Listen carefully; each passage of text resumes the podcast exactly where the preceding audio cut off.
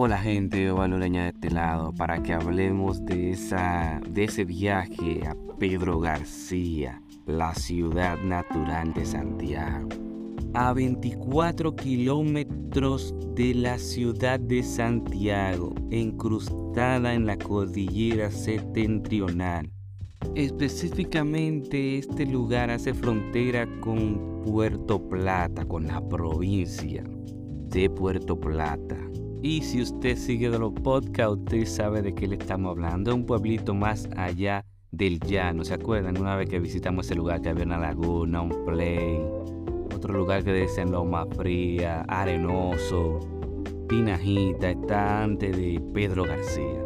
Bien, pues un transporte de Santiago, ahí mismo donde se cogen lo de ir para allá, no lo que se cogen para ir para allá, así que Ahí también están la guagua de Pedro García, que lo llevarán en unos 30 minutos, ya usted está allá.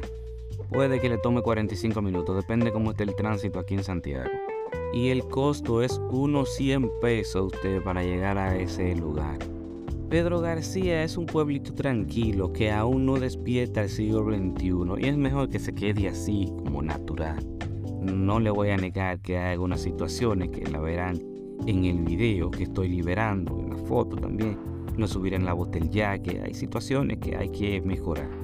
Bien, pues desde que llego a Pedro García pregunto dónde están los famosos siete charcos, ya que había averiguado de eso y que tienen una hermosa cascada.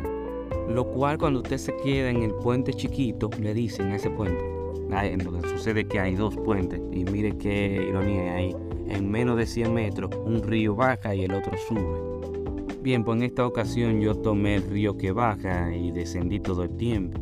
También para que no tengan perdedera, le estoy dejando la ubicación en el mapa.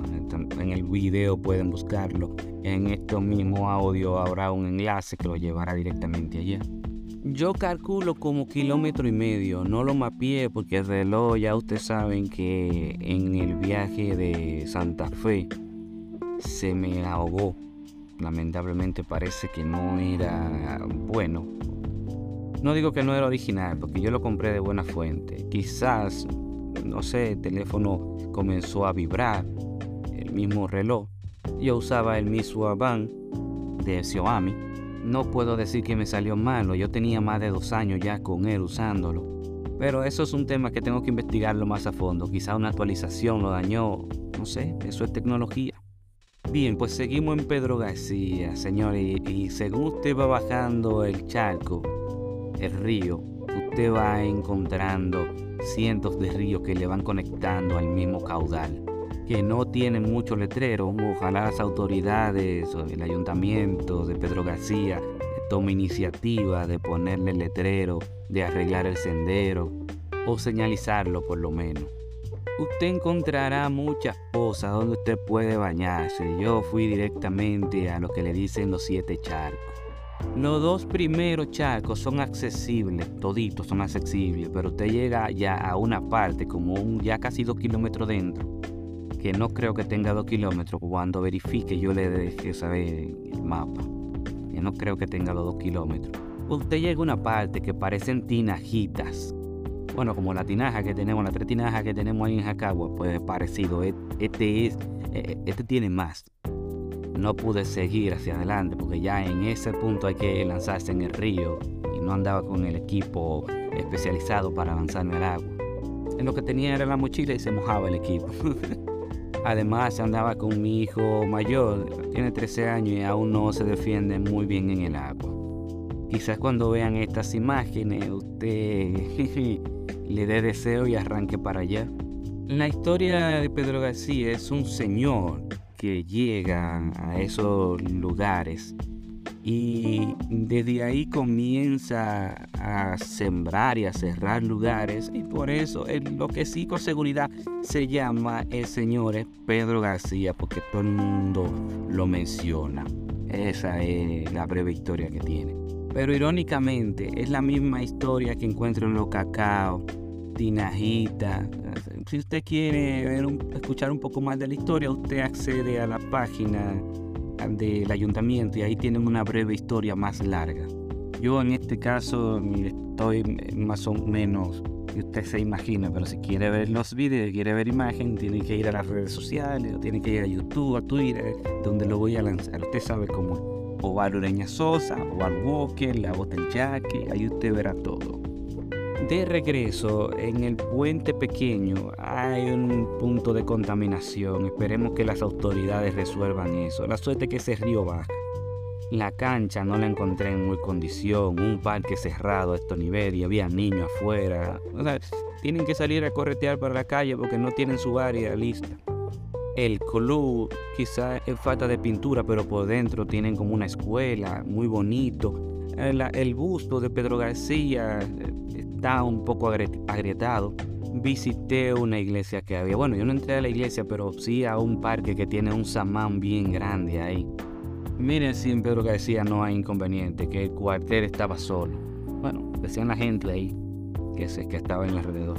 Quizás porque era domingo había un nivel de teteo, pero yo, yo entiendo que Pedro García tiene leyes, por ejemplo, que no se puede levantar el motor, ojalá se cumpla.